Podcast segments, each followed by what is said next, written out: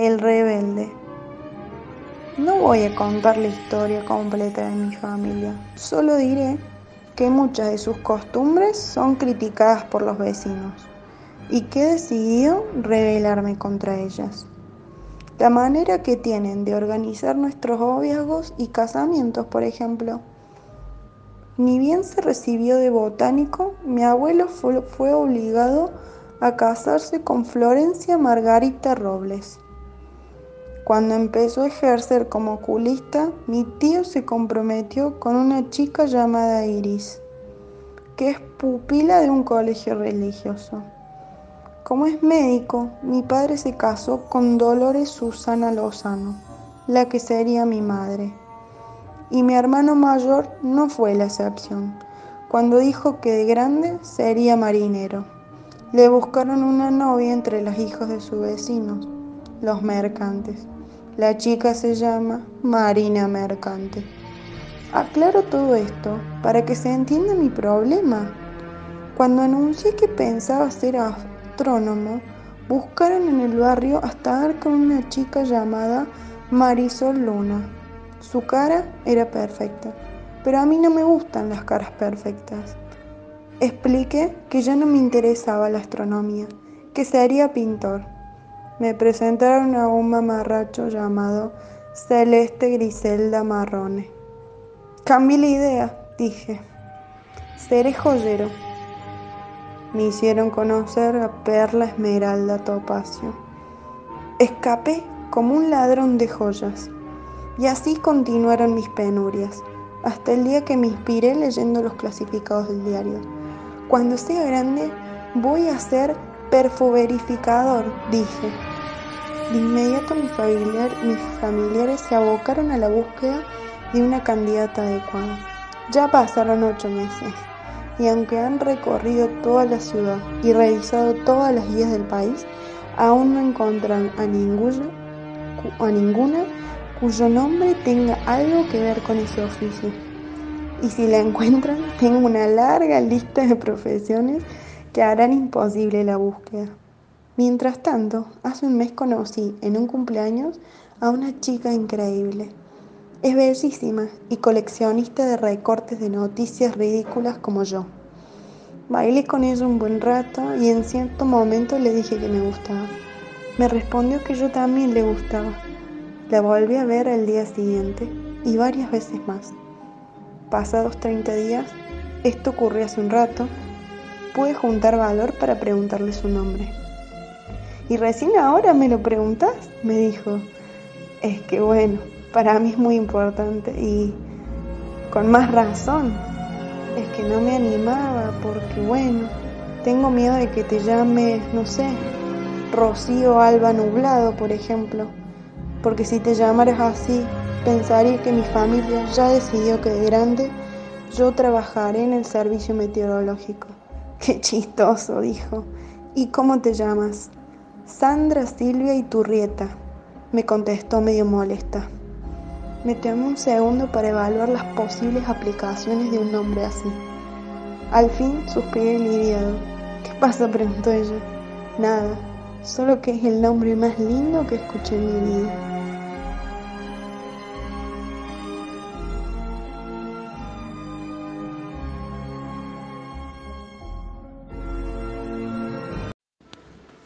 El pasaje de la Oca.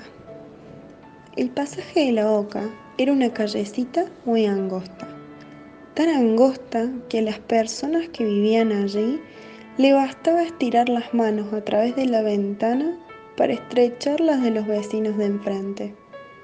Todos eran felices allí, y yo no tendría nada que contarles si una madrugada no hubiera llegado al pasaje de la Oca el señor Álvaro Rueda.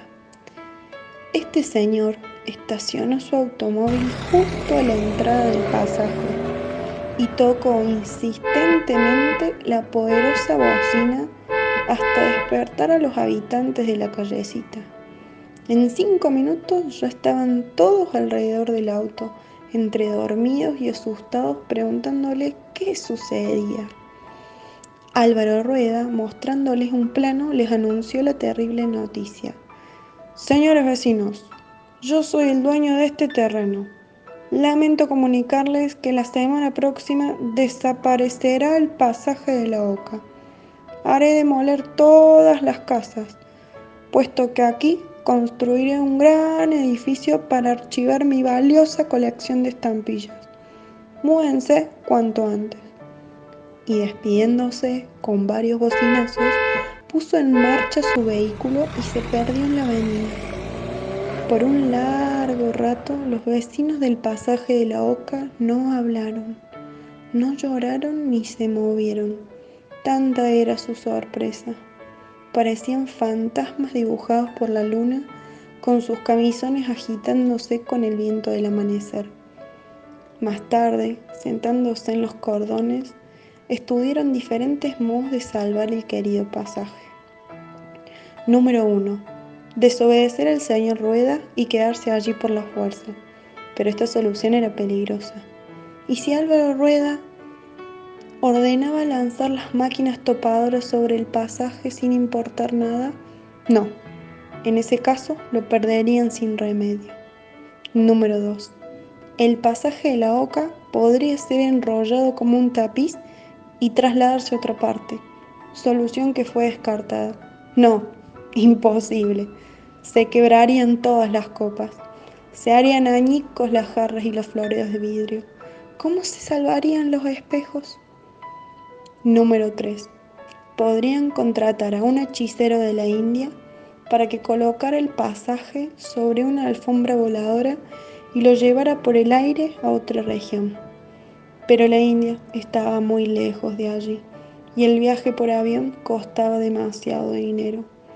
Ya estaban por darse por vencidos, resignándose a perder su querida callecita, cuando el anciano don Martín tuvo una idea sensacional.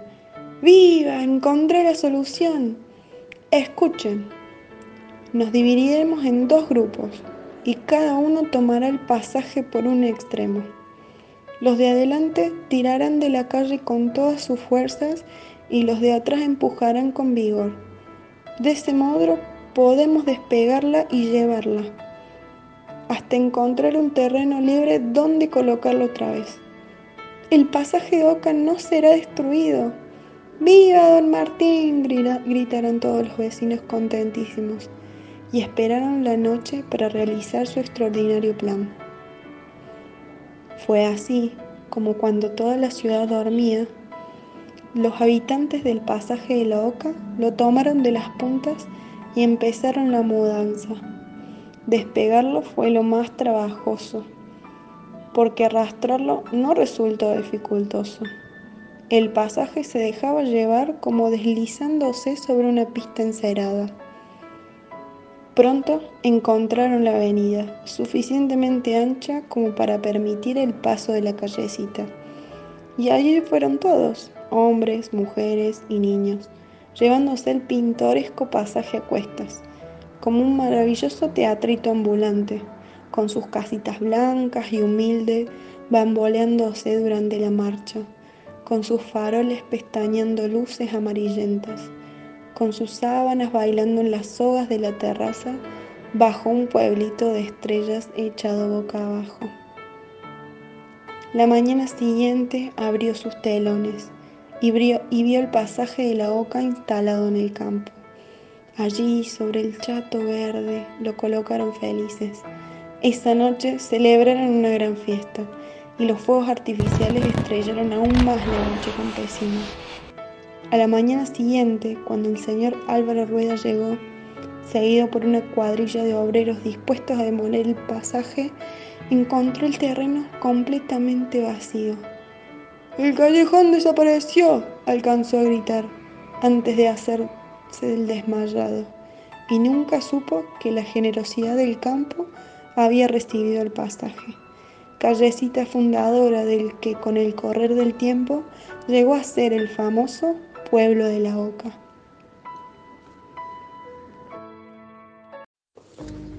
Doña Clementina, queridita la chicadora. Cuando los vecinos de Florida se juntan a tomar mate, charlan y charlan de las cosas que pasaron en el barrio. Se acuerdan del ladrón de banderines de bicicletas, de cuando por culpa de la máquina del tiempo se les heló el agua de las canillas en pleno diciembre. Pero más que de ninguna otra cosa, les gusta hablar de doña Clementina queridita, la chicadora de Agustín Álvarez. Doña Clementina no había empezado siendo una chicadora por ejemplo, a los dos años era una nenita llena de mocos que se agarraba con fuerza del delantal de su mamá. Y a los diez, una chica con trenzas que juntaba figuritas de brillantes.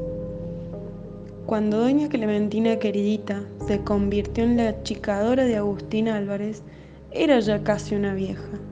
Tenía un montón de arrugas, un poquito de pelo blanco en la cabeza, y un gato fortachón y atigrado al que llamaba Polidoro. A doña Clementina los vecinos la llamaban queridita, porque así era como ella les decía a todos. Hola queridita, ¿cómo amaneció su hijito esta mañana? Manolo queridito, ¿me harías el favorcito de ir a la estación a comprarme una revista? Pero aunque todos la conocían desde siempre, Doña Clementina solo llegó a famosa cuando empezó con los achiques. Y los achiques empezaron una tarde del mes de marzo, cuando Doña Clementina tenía puesto un delantal a cuadros y estaba pensando en hornear una torta de limón para Oscarcito, el hijo de Juana María que cumplía años. En el preciso momento en que Doña Clementina estaba por agarrar los huevos de la huevera, entró Polidoro, el gato, maullando bajito y frotándose el lomo contra los muebles. Poli, tenés hambre, pobre, se sonrió doña Clementina y volviendo a dejar los huevos en la huevera, se apuró a abrir la heladera para buscar el hígado y cortarlo bien finito. Aquí tienes, mi gatito, dijo apoyando el plato de lata en un rincón de la cocina. Y ahí nomás vino el primer achique. El gordo, peludo y fortachón polidoro empezó a achicarse y achicarse hasta volverse casi una pelusa del mismo tamaño que cada uno de los trocitos del hígado que había colocado doña Clementina en el plato de lata. El pobre gato, bastante angustiado, erizaba los pelos del lomo y corría de un lado al otro, dando vueltas alrededor del plato, más chiquito que una cucaracha, pero, sin embargo, peludito y perfectamente reconocible. Era Polidoro, de eso no cabía duda, pero muchísimo más chico. Doña Clementina, asustadísima, lo hizo upa enseguida le parecía muy peligroso que siguiera corriendo por el piso. Al fin de cuentas, podía matarlo la primera miga de pan que cayera de la mesa. Lo sostuvo en la palma de la mano y lo acarició lo mejor que pudo con un dedo. En medio de la pelucita tigrada brillaban dos chispas verdes. Eran los ojos de Polidoro, que no entendían nada de nada. se ve que la enfermedad de la chique es muy violenta, porque después de Polidoro hubo como 15 achiques más, todos en el mismo día. Niña Clementina se sacó el delantal a cuadros, agarró el monedero y corrió a la farmacia. ¡Ay, don Ramón! Le dijo el farmacéutico, un gordo grandote y colorado, vestido con delantal blanco. Don Ramón, algo le está pasando a Polidoro. Se me volvió chiquito. Don Ramón buscó un frasco de jarabe marca Vigorol y lo puso sobre el mostrador. ¿Y usted cree que este jarabito le va a hacer bien a don Ramón? preguntó doña Clementina mientras miraba con atención la etiqueta que estaba llena de estrellitas azules. Y en cuanto terminó de hablar, el frasco de jarabe se convirtió en un frasquito, en un frasquitito, en el frasco más chiquito que se haya visto. Don Ramón, el farmacéutico, corrió a buscar una lupa. Efectivamente, ahí estaba el jarabe de antes, muy achicado. Y sí, se miraba con atención. Podía divisarse las estrellitas azules de la etiqueta. Ay, don Ramón, don Ramoncito, no sé lo que vamos a hacer. Lloriqueó doña Clementina, con el frasquito diminuto apoyado en la punta del dedo. Y don Ramón desapareció. Don Ramón, ¿dónde se metió usted, queridito? llamó doña Clementina. Acá estoy, dijo una voz chiquita y lejana. Doña Clementina se apoyó sobre el mostrador y miró del otro lado, allá abajo, en el suelo, apoyado contra el zócalo, estaba don Ramón, tan gordo y tan colorado como siempre, pero muchísimo más chiquito. Pobre hombre, pensó doña Clementina, qué solito de sentirse allá abajo. Voy a llevarlo con Polidoro, así se hacen compañía de modo que doña Clementina se llevó a don Ramón en un bolsillo y el frasquito de jarabe en el otro. Entró en su coso, en su casa y llamó, Poli, Poli, estoy acá. Pero Polidoro no vino. Se había caído en el fondo de la huevera y desde allí maullaba pidiendo auxilio. Entonces doña Clementina se dio cuenta de que las hueveras eran muy útiles para conservar achicados. Sin pensarlo dos veces, sacó los huevos que quedaban, los puso en un plato y, la y en la huevera puso a don Ramón, que la miraba desde el fondo, perplejo, y algo le decía, pero en voz tan bajita que era casi imposible oírlo. En fin, basta con que las cuente, en esos días doña Clementina llenó la huevera y tuvo que inaugurar dos hueveras más que contenían.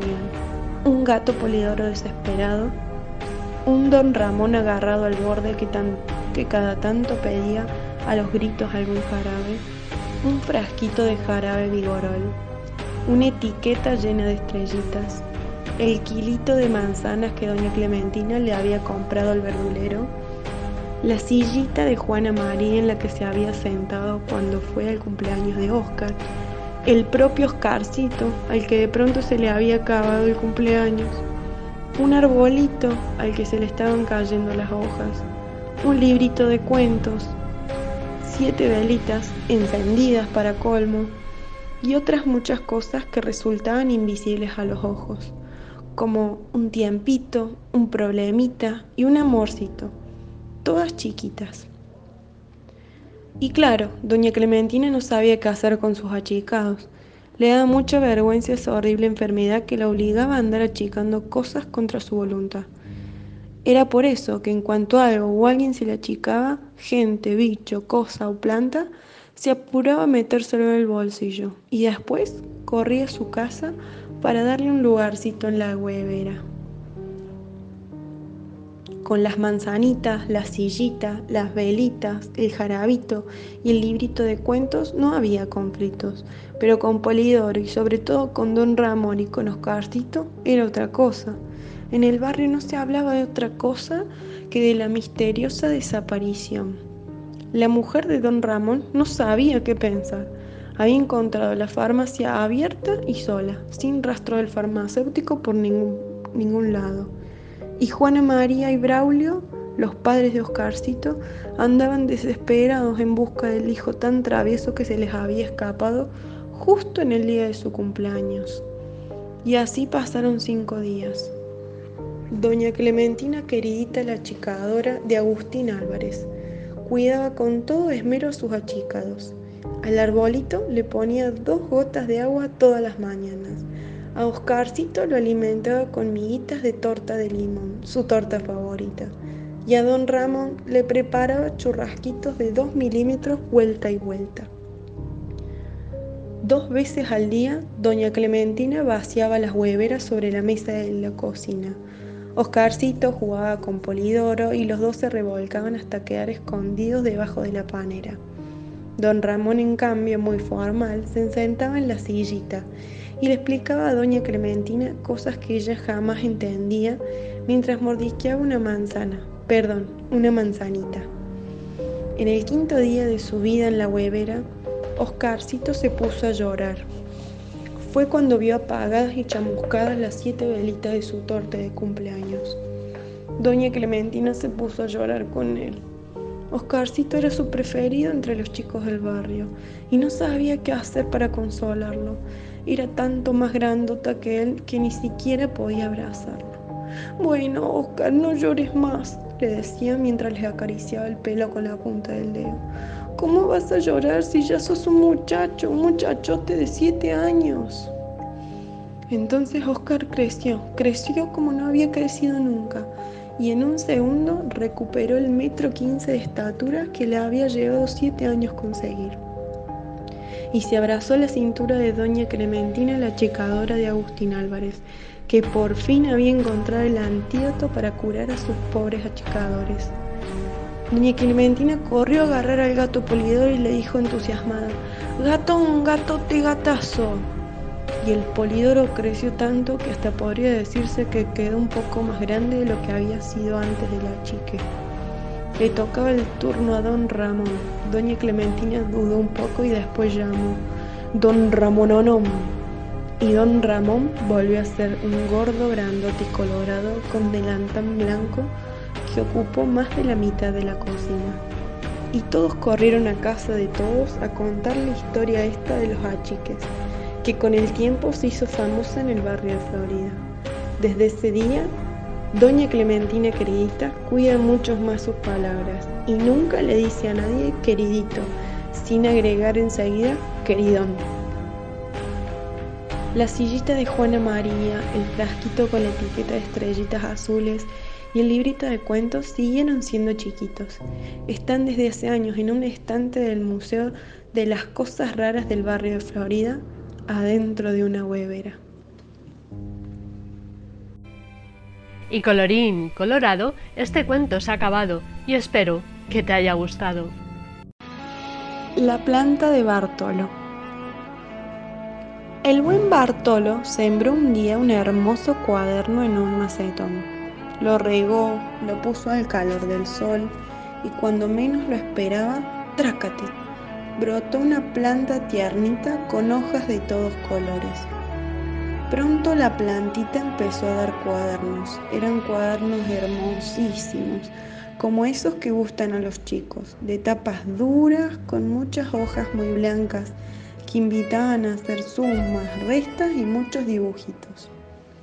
Bartolo palmoteó siete veces de contento y dijo, ahora todos los chicos tendrán cuadernos. Pobrecitos los chicos del pueblo, tan tan caros los cuadernos que las mamás en lugar de alegrarse porque escribían mucho y los iban terminando, se enojaban y les decían, ya terminaste otro cuaderno con lo que valen y los pobres chicos no sabían qué hacer. Bartolo salió a la calle y haciendo bocina con sus enormes manos de tierra, gritó, Chicos, tengo cuadernos, cuadernos lindos para todos. El que quiera cuadernos nuevos, que venga a ver mi planta de cuadernos. Y una bandada de parloteos y murmullos llenó inmediatamente la casita del buen Bartolo.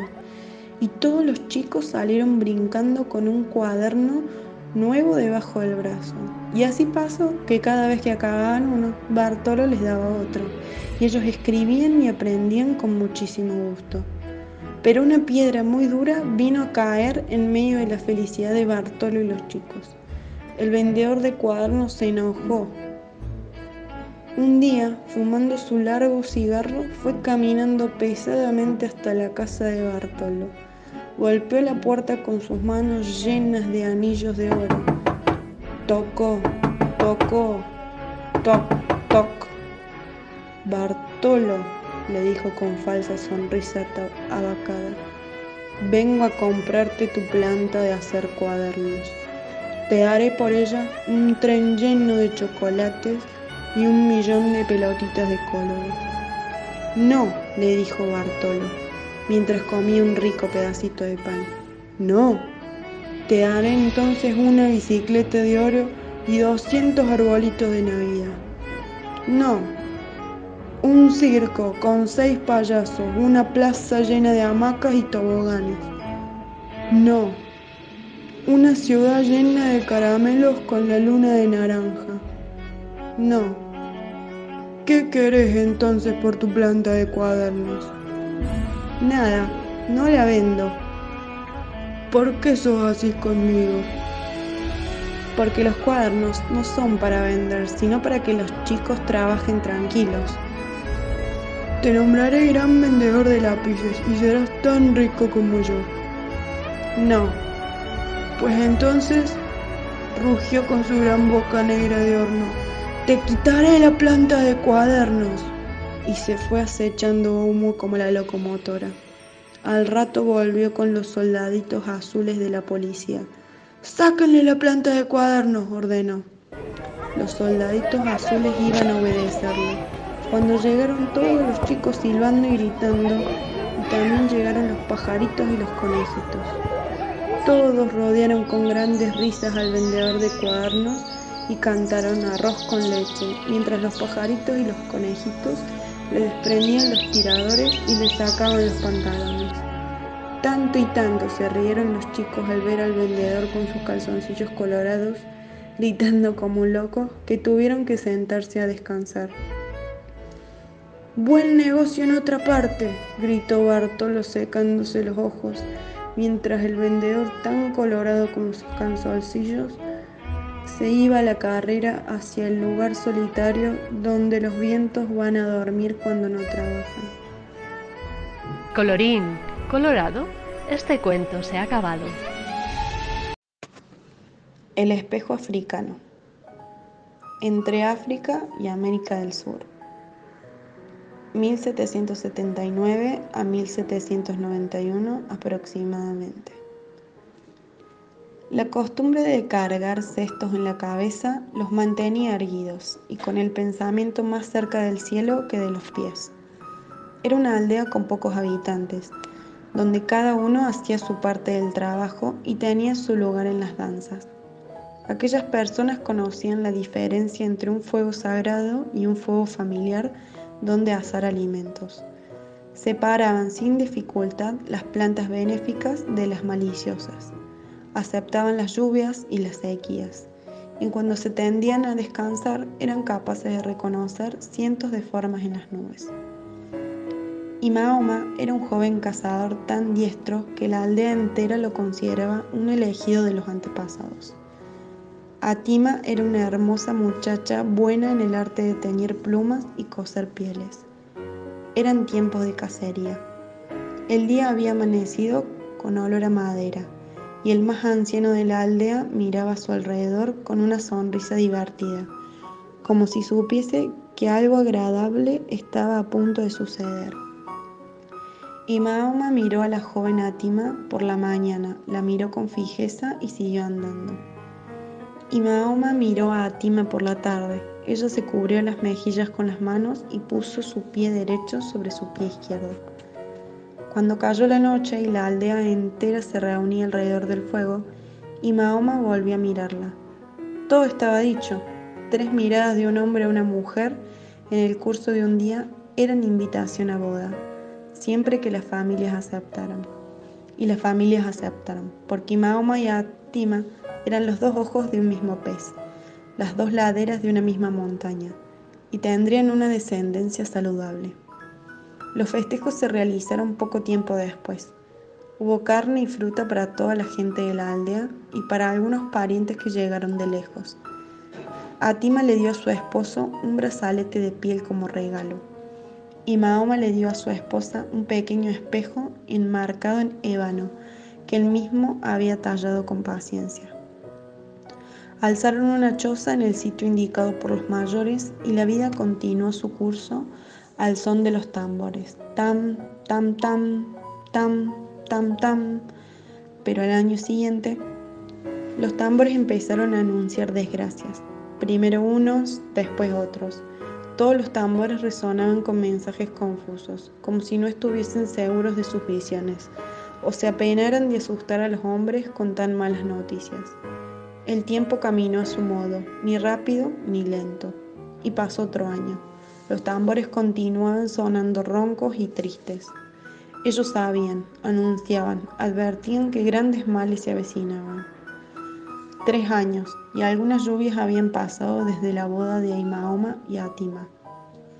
Para entonces los tambores repetían un solo mensaje. Ya viene el llanto, ya nos arrancan el corazón, ya viene el llanto, ya nos arrancan el corazón. Atima se había alejado de la aldea, buscando frutos comestibles. Su pequeña hija estaba junto a ella. La niña iba a cumplir tres años, y eso significaba que todavía llevaba el nombre de sus padres. Cuando cumpliera 12 años, ella misma elegiría el nombre para el resto de su vida. Mientras tanto, era Atima, por su madre, y era Imaoma, por su padre es que la gente de aquellas aldeas les daba a los nombres su justo tiempo y su verdadera importancia. Atima la madre y Atima y Mahoma, la niña, juntaban frutos y cantaban, pero no estaban solas ni a salvo. Muy cerca de ellas, unos hombres de piel descolorida las miraban desde las espesuras, con ojos brillantes como monedas de plata. Eran cazadores de hombres y preparaban las redes, se humedecían los labios con la lengua, tensaban sus corazones. Los cazadores comenzaron a avanzar sin ningún ruido. Atima y Mahoma preguntaba cantando.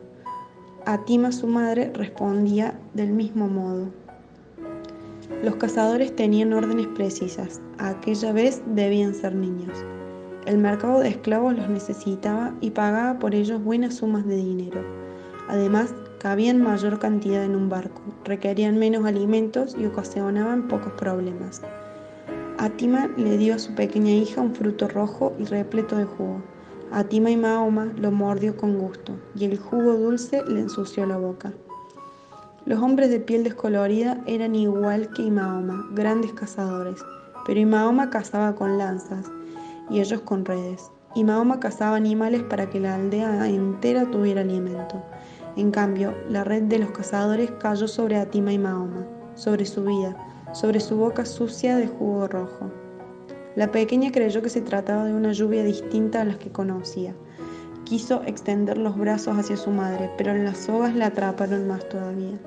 Sus ojos negros cabían perfectos, húmedos en los agujeros de la red. Atima la madre peleó contra los cazadores tanto como pudo y gritó con la fuerza de siete gargantas. Sin embargo, era apenas una delgada mujer que nada podía contra un grupo de hombres. Cuando acabó de comprenderlo, Atima se desprendió de la cintura una bolsita de cuero y se acercó a uno de los cazadores suplicando en su lengua. Las súplicas se comprenden en cualquier idioma y en casi todos los corazones pueden quedar ventanas abiertas.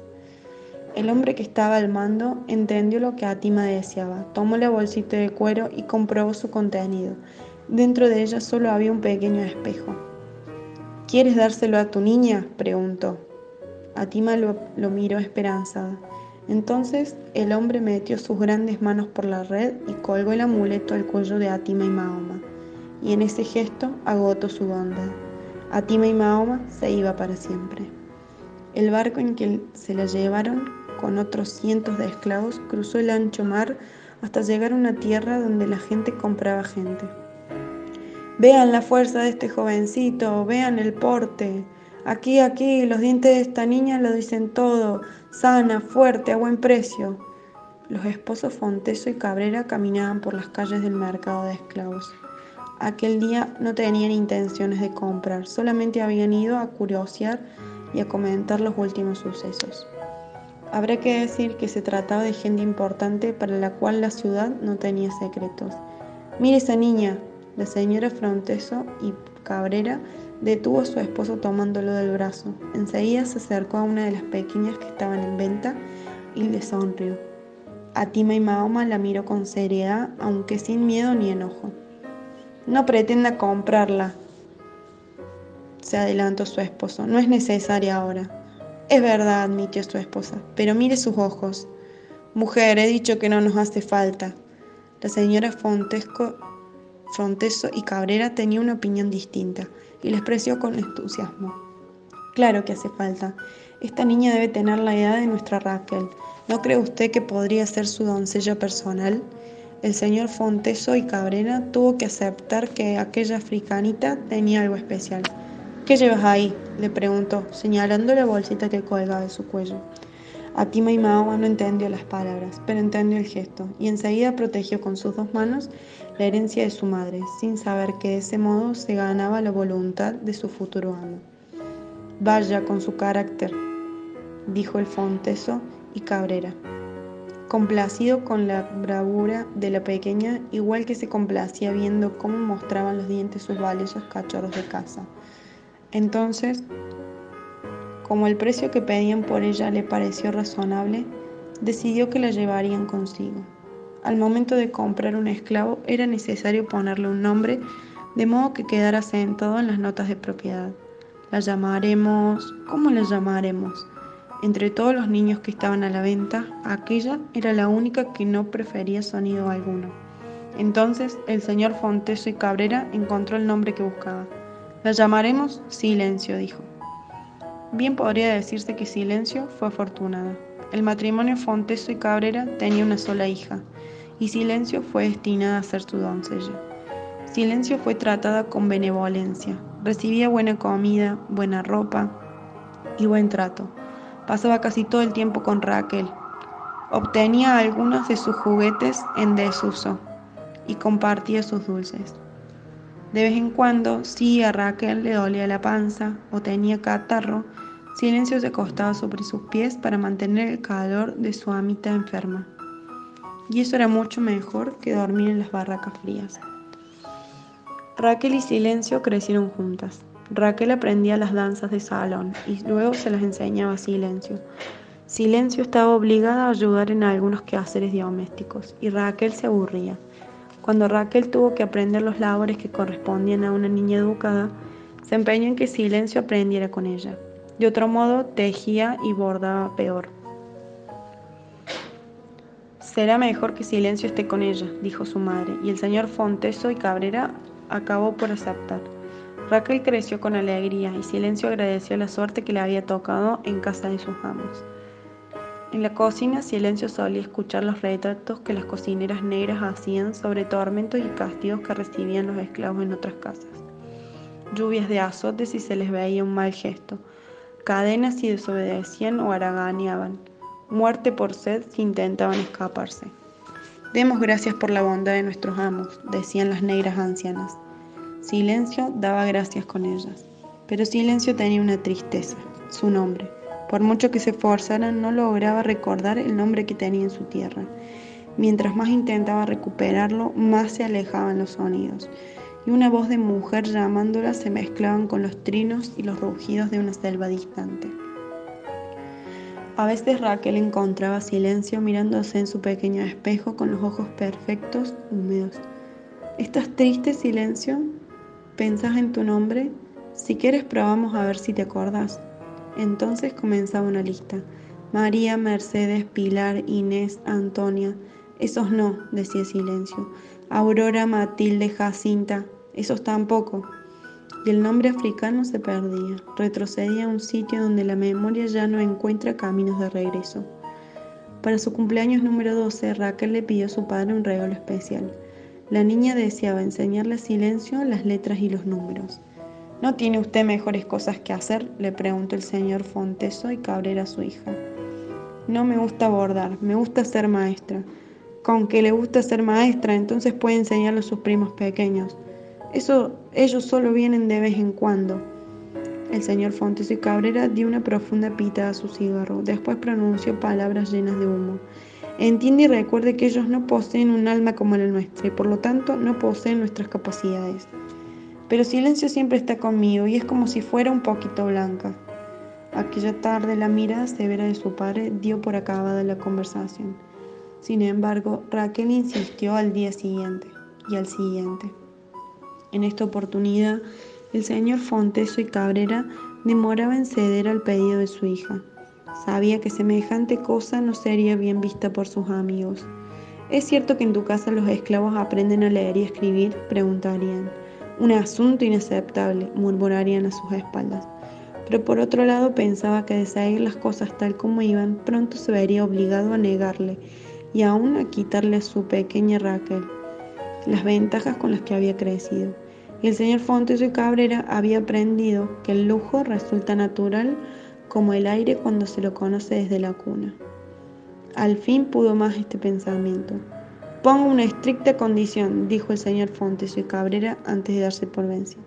Que esto sea un secreto. Usted le da clases en el granero y no le contará a sus amistades ni a sus primos. Raquel y Silencio buscaron una madera bastante grande y lisa que apoyaron contra una de las paredes del granero. Allí escribirían las letras y los números con pedazos de yeso.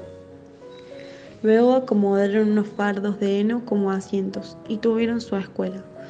Por su parte, el señor Fonteso y Cabrera se tranquilizó imaginando que aquel juego aburriría muy pronto a su hija. ¿Cuánto se equivocó? Los meses pasaron y el granero donde Raquel le enseñaba silencio, las letras y los números jamás estuvo ocioso. La vida transcurría con bien, o al menos eso parecía. A veces Silencio solía tomar su espejo y frente al cristal intentaba recordar su nombre. Josefina, Alma, Anita, esos no. Aurelia, Magdalena, esos tampoco. Era una siesta calurosa de diciembre de 1791 en la ciudad rioplatense. El señor Fontes de Cabrera y su esposa mandaron llamar a Raquel para hablar con ella sobre algo importante. Aquello no hubiera sido extraño, era frecuente que ante cualquier falta de Raquel sus padres se esforzaban en largas amonestaciones intercaladas con fábulas y versículos, pero esa vez parecía diferente. Raquel no imaginaba lo que estaba a punto de escuchar, porque nadie le había advertido que la situación económica de la familia era desesperada y que su padre enfrentaba el fantasma de la ruina. Verá usted, hija, dijo el señor Fontes y Cabrera, las cosas por aquí no están del todo bien. La esposa del señor Fontes y Cabrera no alzaba la vista de su bordado. Sin cesar daba puntadas verdes y puntadas azules en los bordes de un mantel de hilo. He intentado demorar esto, continuó el padre. Sin embargo, yo no hay manera de retrasar algunas tristes decisiones. Son decisiones que me pesan, créame, me pesan mucho. Justo entonces su esposa se pinchó el dedo con la aguja, una puntada roja en el ramo de flores que bordaba. Necesitamos reunir algún dinero y para eso deberemos desprendernos de ciertas cosas de valor. Alhajas de su madre, los caballos de raza. En el mantel de hilo las flores se marchitaban apenas bordadas. Quizá por eso el señor Fontes de Cabrera se dispuso a decir todo de una sola vez y con tono que no dejara lugar a reclamos. Y a alguno de nuestros esclavos.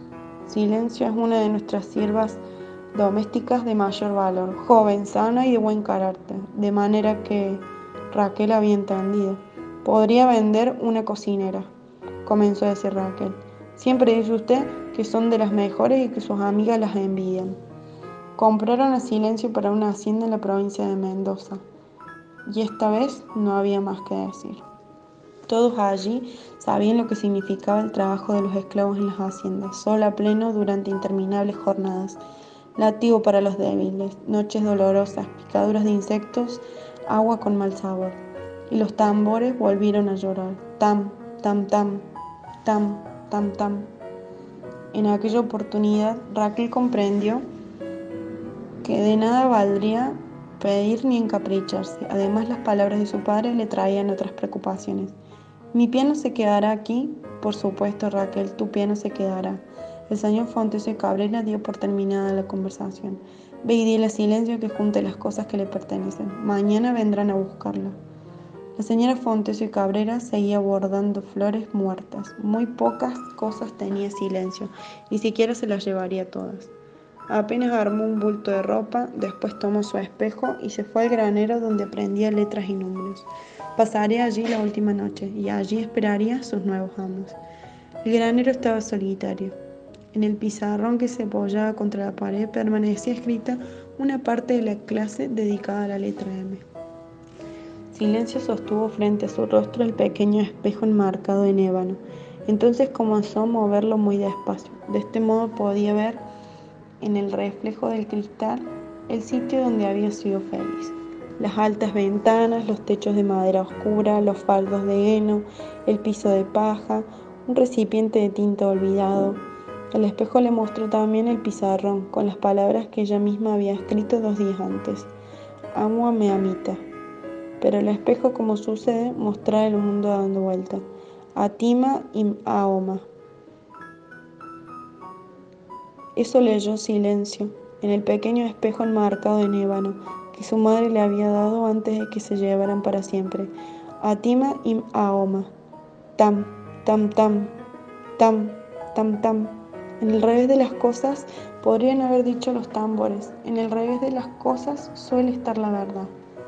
Al día siguiente a Raquel le costó trabajo entender por qué Silencio no estaba llorando. Porque tengo 12 años y puedo elegir mi nombre. ¿Ya lo hiciste? preguntó Raquel. La esclava sintió con la cabeza y con la sonrisa. ¿Qué nombre elegiste? ¿Aurelia? No. ¿Josefina? ¿Alma? ¿Anita? No. ¿Remedio? ¿Magdalena? No, tampoco. ¿Qué nombre elegiste, Esther? Ese tampoco. ¿Qué nombre elegiste? Atima y Mahoma. Raquel no había entendido y volvió a preguntar. ¿Qué dijiste? Atima y Mahoma, respondió la esclava. ¿Y cómo se te escurrió ese hombre, ese nombre? No fui yo, me lo dio el espejo. Raquel movió la cabeza igual que a veces lo hacía su madre. No hables así, tus nuevos amos te van a azotar por andar repitiendo hechicerías de negro. ¿Me entendiste? Tam, tam, tam, tam, tam, tam. Y los nuevos amos llegaron a media mañana, sin tiempo para esperar largas despedidas y mucho menos llantos. Atima y Mahoma y Raquel apenas pudieron darse el último abrazo. Fue entonces cuando Raquel hizo una promesa. Te voy a buscar. Algún día iré a buscarte. Arre. Y el carro partió rumbo a Mendoza. Raquel corrió un poco por el camino repitiendo un saludo que solo ellas podían entender. Adiós, Atima y Mahoma. Adiós, respondieron los tambores. La Plapla. Felipito Tacatún estaba haciendo los deberes. Inclinado sobre el cuaderno y sacando un poquito la lengua, escribía enruladas M's y orejudas L's y elegantísimas Z's. De pronto vio algo muy raro sobre el papel. ¿Qué es esto? se preguntó Felipito, que era un poco miope, y se puso un par de anteojos. Una de las letras que había escrito se despatarraba toda y se ponía a caminar muy oronda por el cuaderno. Felipito no lo podía creer y sin embargo era muy cierto. La letra como una araña de tinta patinaba muy contenta por la página. Felipito se puso otro par de lentes para mirarla mejor. Cuando lo hubo mirado bien, cerró el cuaderno asustado y oyó una vocecita que decía, ¡ay! Volvió a abrir el cuaderno valientemente y se puso otro par de anteojos. Y ya van tres, ¿eh? Pegando la nariz al papel preguntó, ¿quién es usted, señorita? Y la letra caminadora contestó, soy una plapla. ¿Una plapa? preguntó Felipito asustadísimo. ¿Qué es eso? No acabo de decirte. Una plapla soy yo. Pero la maestra nunca me dijo que existiera una letra llamada plapla, y mucho menos que caminara por el cuaderno. Ahora ya lo sabes. Has escrito una plapla. ¿Y qué hago con la plapla? Mirarla. Sí, la estoy mirando, pero ¿y después? Después nada. Y la plapla siguió patinando sobre el cuaderno mientras cantaba un vals con su voz chiquitita y de tinta. Al día siguiente, Felipito corrió a mostrarle el cuaderno a su maestra, gritando entusiasmado: Señorita, mire la plapla, mire la plapla. La maestra creyó que Felipito se había vuelto loco, pero no. Abrió el cuaderno y allí estaba la plapla bailando y patinando por la página, jugando la rayuela con los renglones. Como podrán imaginarse, la plapla causó mucho revuelo en el colegio. Ese día nadie estudió. Todo el mundo, por riguroso turno, desde el portero hasta los nenes de primer grado, se dedicaron a contemplar a la plapla. Tan grande fue el bochinche y la falta de estudio que desde ese día la plapla no figura en el abecedario. Cada vez que un chico, por casualidad, igual que Felipito, escribe una plapla cantante y patinadora, La maestra la guarda en una cajita y cuida muy bien que nadie se entere. ¿Qué le vamos a hacer? Así es la vida. Las letras no han sido hechas para bailar, sino para quedarse quietas unas al lado de la otra, ¿no? Y colorín colorado, este cuento se ha terminado. María, ¿qué te parecería si nos fuésemos a vivir un tiempo al extranjero? Eso dijo padre, y ahí empezó todo. Las cosas inesperadas siempre ocurren así, cuando una menos lo espera. Creo que acabo de decir una bobada. A ver si me explico. Quiero decir que las cosas gordas, esas que cambian la vida de una, siempre la pillan desprevenida, a traición, como si llegaran invitados a casa sin, avisar. Recuerdo que cuando padre me dio la noticia, yo estaba tan tranquila, hojeando distraída el periódico. Lluvias torrenciales en Levante. Vamos a ir a Bolivia, dijo padre. No dije nada, clavé los ojos en el periódico y repetí para mis adentros una y otra vez. Lluvias torrenciales en Levante, lluvias torrenciales en Levante, lluvias torrenciales. Como si así pudiera hacer que el tiempo volviera atrás unos segundos y padre no hubiera dicho nunca aquello. Pero de todas formas, la idea de que nos marchábamos muy lejos fue calando despacito por mi conciencia, como el café en un terrón de azúcar. Y empecé a darme cuenta de lo que suponía marcharse. Irnos de Madrid, gemí. Siempre has dicho que no te gusta. ¿Y el colegio? ¿Desde cuándo te importa el colegio? ¿Y mis amigos? ¿Y Bea? Bea, la creía chismosa. Puede que un instante antes pensara que Madrid es un asco, el colegio un rollo y vea una creída chismosa. Pero eso era cuando creía que tenía Madrid, colegio y vea para rato. Ahora que podía perderlos, me importaban como nunca, y el que quisieran separarme de ellos era algo que me llenaba de rabia. Uno puede gritar bastantes cosas ridículas cuando está rabiosa, y lo peor es que cuando se da cuenta de las tonterías que ha dicho, se pone más rabioso todavía. Y cuando comprende que ponerse rabiosa no va a cambiar en nada las cosas, vaya, con toda la rabia acumulada, se podría encender una bombilla de 100 vatios. Porque yo creo que la rabia es una especie de energía, aunque no se estudie en clase de física. Aquel día gasté tanta energía que me quedé agotada. Cuando una está muy cansada, no puede sentir bien rabia en cambio, es la situación ideal para sentir pena por una misma. Para sentir pena por una misma, se recomienda tumbarse en la cama, mejor boca abajo, y pensar en lo desgraciada que se es y en lo mal que te trata el mundo. Se empieza pensando en, lo, en la desgracia actual, en mi caso, el viaje a Bolivia. Pero luego vale pensar todo tipo de desgracias que le hayan pasado a una, incluso las que no vengan a cuento.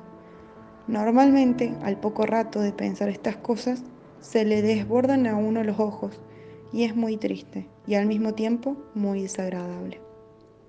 Se acaba una durmiendo y al día siguiente se despierta con los ojos resecos, con la cara llena de churretes y durante unos instantes se siente descansada y casi contenta hasta que se acuerda de que, ¿qué demonios? La quieren llevar a Bolivia y como una ha recuperado las energías, puede ponerse furiosa de nuevo y luego sentir pena, y así sucesivamente. Por eso los preparativos de mi viaje a Bolivia fueron tan agotadores. Hay que ser realista. Si un señor que te saca casi 30 años y que encima dice que es tu padre decide algo sobre tu futuro, ese algo se cumple. Por eso entre rabieta y rabieta empecé a preguntarme qué sería aquello de Bolivia. En el Atlas, Bolivia era un trozo de Sudamérica pintado de rosa y encajonado entre otros pedazos de color verde, amarillo, naranja, violeta y rojo. Brasil, Argentina, Chile, Perú y Paraguay. Y de azul, nada. ¿Qué clase de país es un país sin mar? pues un país el doble de grande que España y con unas montañas que me río yo del Mont Blanc, repuso padre. Eso me pasaba por protestar en voz alta. No respondí nada, porque por aquellos días le había declarado la guerra fría a padre. Intenté concentrarme en leer la enciclopedia. Allí decía que Bolivia estaba cruzada por los Andes. Hablaba del altiplano, una meseta inmensa y fría a 4.000 metros sobre el nivel del mar. Hablaba del Titicaca, el lago navegable más alto del mundo. Hablaba de Potosí y las minas de plata, de indígenas y de pobreza, de golpes y más golpes de Estado, pues vaya a un país seguro para llevar a una hija. Miré las fotos, llanuras enormes y peladas, mineros escuálidos con la cara tiznada, niños harapientos, llamas, esas ridículas ovejas con el cuello estirado y cara de camello. Y en mi cabeza se fue formando una imagen triste y sucia de Bolivia. Bolivia debía ser eso que llamaban el tercer mundo. Era América Latina, sin lo bueno de América, sin playas, calor ni palmeras. Tan hundida estaba mi depresión que me dejé sorprender por el enemigo que se sentó junto a mí y me propuso un plan de paz, a saber. Mira María, tonillo de padre comprensivo que intenta convencer a una hija cerril. No tengo más remedio que ir a Bolivia. No sé muy bien por cuánto tiempo un año, dos, pero veo que para ti es un sacrificio demasiado grande. He estado hablando con tía Leonor y está dispuesta a quedarse contigo aquí mismo, en casa. ¿Quieres eso? No, grité. Sas, ya estaba encerrada. No quería irme ni tampoco quedarme.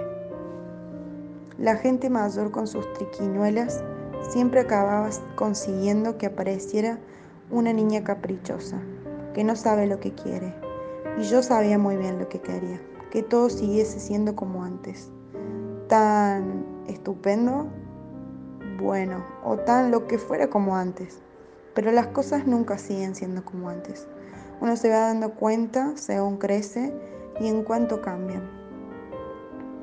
Antes empieza a parecer mucho mejor. Pero bueno, padre me había hecho el truco del almendruco y había que aceptarlo deportivamente.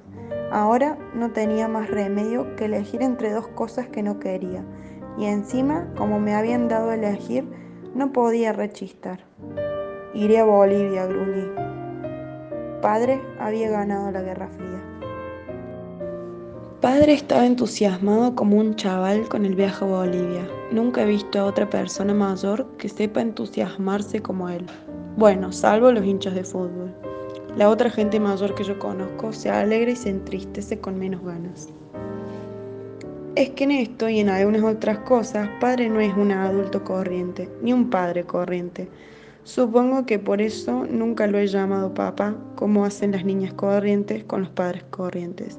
Para mí es padre, o tijeras, como le llaman sus amigos. La primera vez que le llamé así por su apellido, la tía Leonor puso el grito en el cielo, y creo que por eso me aficioné al nombre. Bien pensado, lo de tijeras le pegaba más que lo de papá o lo de padre, porque padre no tenía pinta de padre. Ningún padre de los que yo conocía tenía una camiseta de Michael Jackson, ni iba a trabajar en bicicleta, ni presumía de no haber entrado nunca en el corte inglés, ni dejaba que su hija no fuera al colegio cuando tenía el día tonto. Y no es que Tijera sea un, hippie, un revolucionario, un irresponsable o algo así. ¿Qué va? Es un tipo muy serio, incluso demasiado serio para las cosas que él considera serias. En las cosas no serias, como su camiseta o un día de colegio de su hija, ni se fija. Creo que nunca ha sabido que su camiseta de Michael Jackson era de Michael Jackson. Para padre las cosas serias son esas que pronuncia con mayúscula con la boca grande cosas como paz mundial, ecología o derechos humanos. Las cosas con mayúsculas le hacen leer libros, ir a manifestaciones, dar dinero y puñetazos en las mesas. Incluso su trabajo era una cosa con mayúscula. Padre es técnico en energía solar. Eso entra dentro de las cosas con mayúscula, ecología, porque dice padre que el sol se puede sacar energía sin contaminar ni destruir el entorno. Precisamente la energía solar tuvo la culpa de que padre y yo fuéramos a Bolivia. Su empresa le hizo responsable allí de un proyecto que se llamaba electrificación solar en el altiplano o no sé qué gaitas. Esa era la cosa con mayúscula que ahora le ocupaba la cabeza noche y día. Bolivia es un país enorme, lleno de montañas. A muchas partes no llegaban los postes de luz. Y entonces, ¿qué pasa? Pues llegamos nosotros con nuestros paneles solares y convertimos la energía solar en energía eléctrica. La energía solar es barata, es limpia. ¿Me estás escuchando, María? ¿Te das cuenta de lo que significa la energía solar para un país tan pobre como Bolivia? Yo hacía como que escuchaba. La verdad es que pronto perdí el hilo y pensaba en otra cosa. Les tenía tirria a las cosas con mayúscula, más cuando más le interesaban a padre hasta que una parte de mí reñía por dentro. Atiende, María, eres una frívola, una niña tonta y pija, siempre pensando en chicos y trápitos. ¿Qué pensaría Tijeras si pudieras meterse en su cabeza? Pero a Tijeras nunca se le ocurría meterse en mi cabeza. Yo no era ninguna cosa con mayúscula. No vivía en un país de guerra, ni tenía hambre, ni era una minoría maltratada, ni estaba en peligro mi capa de ozono. La casita azul. Alrededor de la radio. Sábado por la noche todo el pueblo se preparaba para escuchar el cuento de la radio. Llevaba esta costumbre algunos años. Al principio provocaba extrañeza, luego la gente se acostumbró. La voz era siempre la misma y el tema de los relatos también. Todos, absolutamente todos, se reunían alrededor de la radio y en la calle sucedía lo mismo y a la misma hora. El alumbrado de la esquina era tenue. Una persona llegaba con un pañuelo en la cabeza atado debajo del mentón y un sobre todo largo. Esa persona abría la puerta, se metía en una pequeña habitación, la cerraba y sin sacarse el pañuelo ni el sobre todo, de inmediato dejaba escapar su voz que entraba en todos los hogares. Leyenda 1. Hace muchos años, más de los que tiene el pueblo, en una gran zona desierta, donde la noche prometía ser limpia y despejada, y el pasto dormía quieto, sin una gota de viento, un ejército de hombres arrasaba con un grupo de aborígenes. La primavera refrescaba el aire por las noches como si fuera otoño. La gramilla seducía el rocío hasta la mañana y cuando el sol llegaba lo bebía entero. Aileen vivía feliz en su toldería. Sus padres no podían sentirse como ella, porque soñaban con una vida al aire libre, sin Winca cerca que los persiguieran, y deseaban una tranquilidad que temían no conseguir. No podían permanecer mucho tiempo en un mismo lugar, porque los blancos los corrían. Aloe, el padre de Aileen y Alma, su madre, proyectaron en su niña todos los sueños. Esperaban que un aborigen de la misma aldea, cuando llegara la hora, la buscara para formar una familia. Esperaban además una buena dote que Aileen como prometida valía. La joven por su parte no deseaba ningún dote ni casarse y soñaba tan solo con vivir libremente pero a todas las muchachitas como ella les enseñan a aceptar su destino sin protestar. Una sola vez, una nativa había sido raptada por un blanco y nunca más la vieron. Ella no quería pertenecer a un hombre, deseaba ser como las liebres, las palomas, y de algo estaba segura. Escaparía al fin del mundo cuando le cantara al oído un enamorado ya que esa era la manera que tenían los hombres de su aldea para declarar su amor. Una noche de luna llena, en el medio de la toldería, unos huincas armados hasta los dientes quemaron chozas, raptaron a mujeres y mataron a los que se le cruzaron en el camino. Aloe y su familia y otros pocos salieron despavoridos rumbo a otros lugares desconocidos. Eso era ser aborigen en las tierras usurpadas por blancos.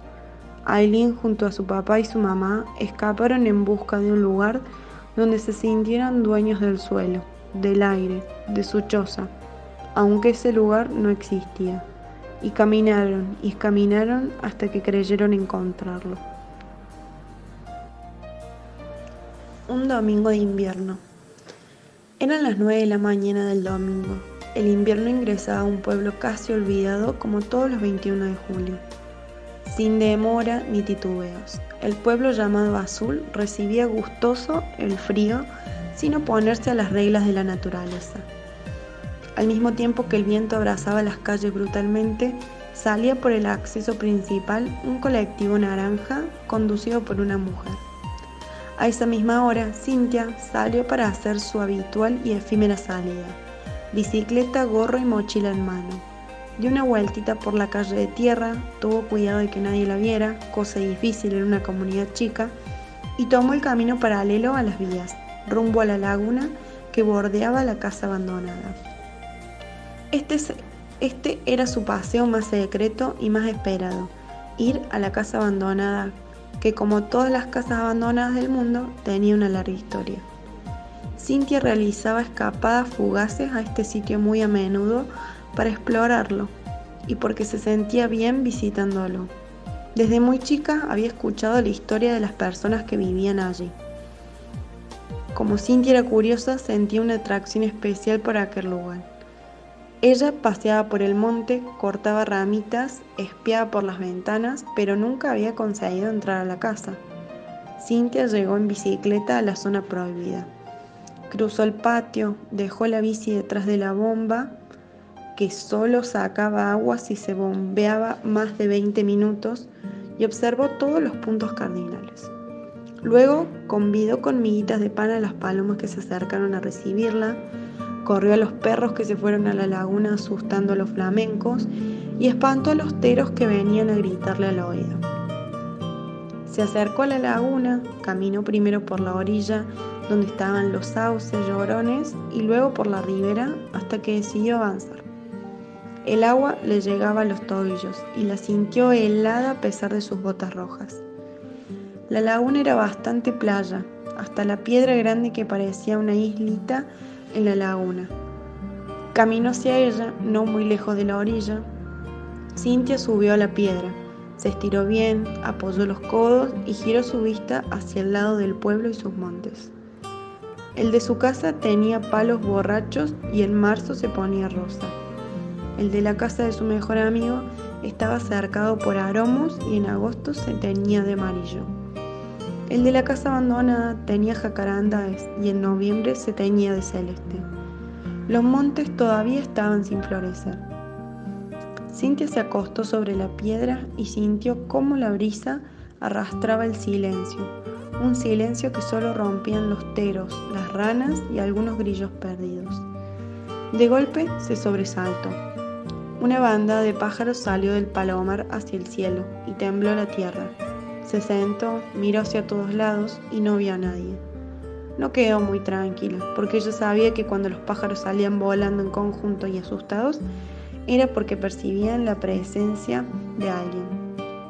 No tenía miedo, pero si el intendente la encontraba en esas tierras vedadas, no iba a ser fácil justificar el motivo de su visita.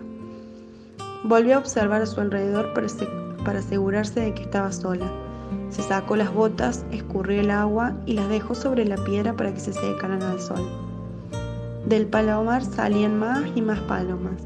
Miró la casa, la bomba, la mecedora, los portillos y nada. Se acostó y cerró los ojos. Luego pensó, tanto tiempo visitando este sitio, ya es hora de ignorar ruidos imaginarios. Se quedó quieta, así de nuevo el silencio se le hacía más suyo. Desde allí veía el cielo impotente. Las nubes pasaban, daban vueltas y seguían hacia otros pueblos. Pasaron unos minutos, tal vez varios minutos. Cerró los ojos, se quedó dormida. Siempre se adormecía en la piedra porque dormía, poco por las noches debido a su apuro por terminar las novelas que le prestaba don Simón. Sintió que algo le hacía cosquillas en la nariz. En un segundo estuvo sentada. ¡Un bicho! gritó. Pero no era un bicho. Alguien le estaba haciendo cosquillas con una ramita de jacaranda. Sabía que estabas acá. ¿Te asusté? Para nada, dijo Cintia, pero bajó de la piedra y caminó apurada mojándose los pantalones por la brusquedad de sus pasos. Era Bruno, que inmediatamente supo que ella se había asustado, aunque jamás lo admitiera. Bueno, tenía una onda. y venía al palomar a cazar pajaritos. Las dos estaban en séptimo grado y eran amigos desde el jardín de infantes. Ambos compartían el gusto por aquella casa abandonada de las afueras del pueblo. Conocían la leyenda porque era muy contada en la zona y también sabían del miedo que todos le tenían a esas tierras prohibidas. Pero a quién no le gusta averiguar cosas de aquello que es destino. Para ellos el encanto sería ver la casa por dentro, y eso no le había ocurrido a nadie en el pueblo, al menos que ellos supieran. Llegaron a la orilla la casa abandonada conservaba en su interior un gran secreto. Eso era obvio, pero además le ocurría algo maravilloso, algo que nadie en el pueblo conseguía explicar, pero que todos esperaban. Ese acontecimiento tan esperado ocurría todos los 28 de noviembre, cuando todos despertaban e iban a comprobarlo, sin desayunar a ese lugar. El gran misterio fue creciendo con los años. Bruno y Cintia estaban escurriéndose las medias cuando el ruido de los pájaros y los perros les delató que un auto entraba por el camino de Jacarandáes. Cada uno agarró las botas que se había sacado para volcar el agua y volvieron al lago descalzos. Se quedaron atrás de la piedra agachados con medio cuerpo bajo el agua. Cintia temblaba del frío. Bruno le pasó un brazo sobre los hombros. Ella tembló más. Le encantaba que la abrazara y le pareció que algo le recorría el estómago. Bruno respiraba muy cerquita de ella. Cintia tenía miedo de que se le escucharan los latidos del corazón. Quieta, dijo él. Todo sucedía como en las novelas de amor que leía Cintia cuando se le prestaba Don Simón. De pronto, él la soltó, un segundo nada más, porque con sus manos apoyó la onda en el hombro y acomodó las botas que sostenía, y luego volvió a abrazarla.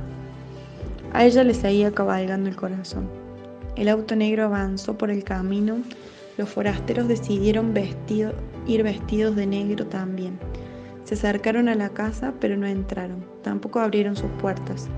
Solo conversaron y espiaron hacia adentro por la rendija de la cerradura. Diez minutos más tarde, colgaron un cartel de chapa en el portillo, con una frase que ni Bruno ni Cintia pudieron descifrar. Finalmente subieron al auto y salieron. En la tranquera del camino colocaron otro cartel y luego desaparecieron. Bruno y Cintia se pararon para salir de la laguna. Él llevaba la onda al hombro sosteniéndola con una mano. En la otra mano las dos pares de botas. La onda era, según Cintia, el único defecto que tenía su amigo. De no haber sido por esa manía de cazar animales, todo hubiera sido perfecto, pensó por milésima vez. Se acercaron al cartel y los dos leyeron al unísono. Se vende. Se vende, no puede ser.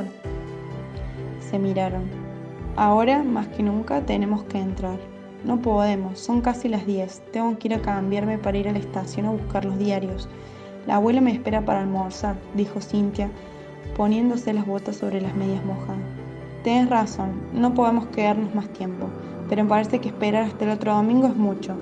¿Y si volvemos esta tarde? preguntó Bruno, al mismo tiempo que ayudaba a su amiga a subir a la bicicleta. ¿Será peligroso? Bruno pensó unos segundos. Después dijo, si venimos antes de que llegue la señora del intendente, no es peligroso. Sabemos que todos duermen la siesta los domingos. Ambos tenían los pantalones mojados.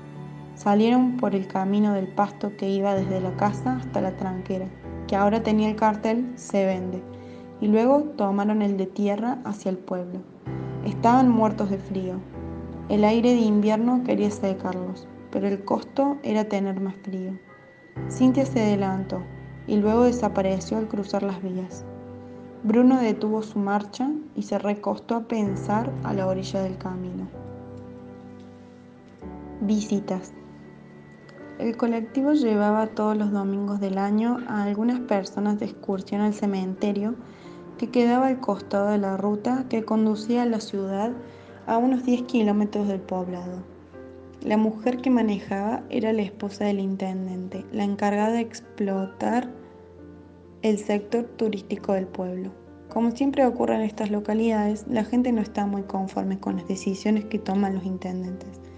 Pero también, como en todos los pueblos, es difícil contradecirlos. Porque donde el que manda se enriquece y posteriormente con el dinero obtenido adquiere más poder, no es fácil rebelarse. Siempre en los pueblos chicos hay quienes dominan injustamente, pero también están algunos que se resisten. Los chicos del pueblo, de la misma manera como lo hacía Cintia, visitaban escondidas la casa abandonada, deseosos por conocer detalles acerca de ese lugar.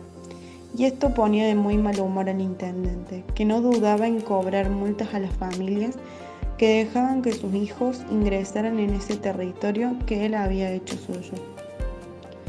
Para Cintia, en el caso de ser sorprendida, el problema era peor, porque el intendente era amigo de su padre, y esto, lejos de traerle algún beneficio, la perjudicaba. Si su padre se enteraba de que ella entraba al lugar prohibido y por lo tanto desobedecía al intendente, sin duda las cosas se complicarían. Esto de resguardar el lugar clandestino tenía un motivo bastante valedero. Pero el señor intendente, don Eduardo Ruberino, y era que todas las tardes de todos los domingos la señora Hilda Ruberino, a las seis en punto, después de dormir la siesta, guiaba a los curiosos interesados en conocer por fuera la residencia y les relataba partes de la leyenda, para que al menos algunos se retiraran intrigados. No había dudas de que el sitio era explotado por el mandamás como si fuera patrimonio del pueblo. Nadie sabía quién era el verdadero dueño, aunque conocieran la leyenda de sus antepasados. Después de la visita guiada desde la oficina de turismo, la propia señora del intendente aconsejaba a los visitantes un pronto regreso y prometía para un futuro no muy lejano incluir un paseo por el interior de la casa. Claro que nunca se cumplía esta promesa. Don Eduardo tenía una posada al lado de la estación del tren. Los domingos la gente que llegaba de otros pueblos se instalaba allí y almorzaba antes de ser conducida a la casa abandonada. Pero la historia de la casa abandonada no era la única explotación del mandamás, sino que don Eduardo también sacaba réditos de la excursión al cementerio, ya que ponía a disposición de los habitantes el colectivo naranja y la voluntad de su esposa, pero les cobraba un peso por el viaje. Y como quien más menos, todos tenían un muerto en la familia, los domingos el micro salía repleto y había que anotarse en una lista durante la semana para poder viajar. En épocas de fiestas de guardar, los viajes se multiplicaban. Las visitas a la casa abandonada también se multiplicaban en noviembre o en las vacaciones de invierno. Las promesas de, velar su interior quedaban sugeridas en los visitantes y por eso la mayoría decidía volver. Y como si los misterios fueran pocos, alrededor de la casa abandonada había un hecho que todos esperaban y tampoco nadie conseguía explicarse por qué sucedía así. Como las cosas que no tenían explicación atraen a la multitud, no fue difícil darle al pueblo de Azul una identidad que en los alrededores nadie desconocía, aunque fuera un lugar olvidado para las grandes ciudades. Ese hecho tan misterioso y casi mágico que año tras año venía repitiéndose estaba muy bien contemplado por el matrimonio ruberino, y ellos se encargaban de difundirlo. El asunto tenía intrigados a Cintia y a Bruno, y también a los demás habitantes de Azul. Y eso que sucedía todos los 28 de noviembre, desde que los ancianos recuerdan, era muy rentable para la gobernación. Por eso noviembre, además de generar dinero con el Día de los Muertos, se hacían muchos viajes al cementerio, también era rentable porque todos los pueblos vecinos venían a la fiesta que se hacía en Azul. La fiesta era para celebrar el misterio. El misterio era que ese día exactamente, como si se tratara de un cambio designado por la naturaleza, la casa abandonada, esa casa que tenía sus puertas cerradas desde hacía años, de golpe y de un día para otro sufría un cambio. Y así como quien cambia de color de piel cuando se expone al sol mucho tiempo, la casa a la luz de la luna cambiaba su tinta. La casa de paredes blancas, abandonada y misteriosa se teñía de azul. Cada 27 de noviembre ellos concurrían a la fiesta que se daba en vísperas del cambio de color de la casa, que pasaba de ser blanca a estar azul. Nadie en el pueblo pudo presenciar el momento justo del cambio de color. Era un misterio en qué momento sucedería ese pasaje del color blanco al color azul y viceversa. Todos sabían que el azul solo duraba un día en las paredes de la casa, La fiesta del jacaranda era una fiesta que empezaba desde la mañana con misa, procesión de la Virgen del Rosario y baile donde elegían reina y princesas e invitaban a reinas de otros pueblos. Pero lo más importante era lo que sucedía después. A la madrugada del día siguiente, mientras el pueblo dormía agotado después de un día de fiesta, la casita abandonada se ponía azul. Ese fue el motivo por el cual el resto del año, aunque la casa volviera a estar blanca, todas la llamaban la casita azul.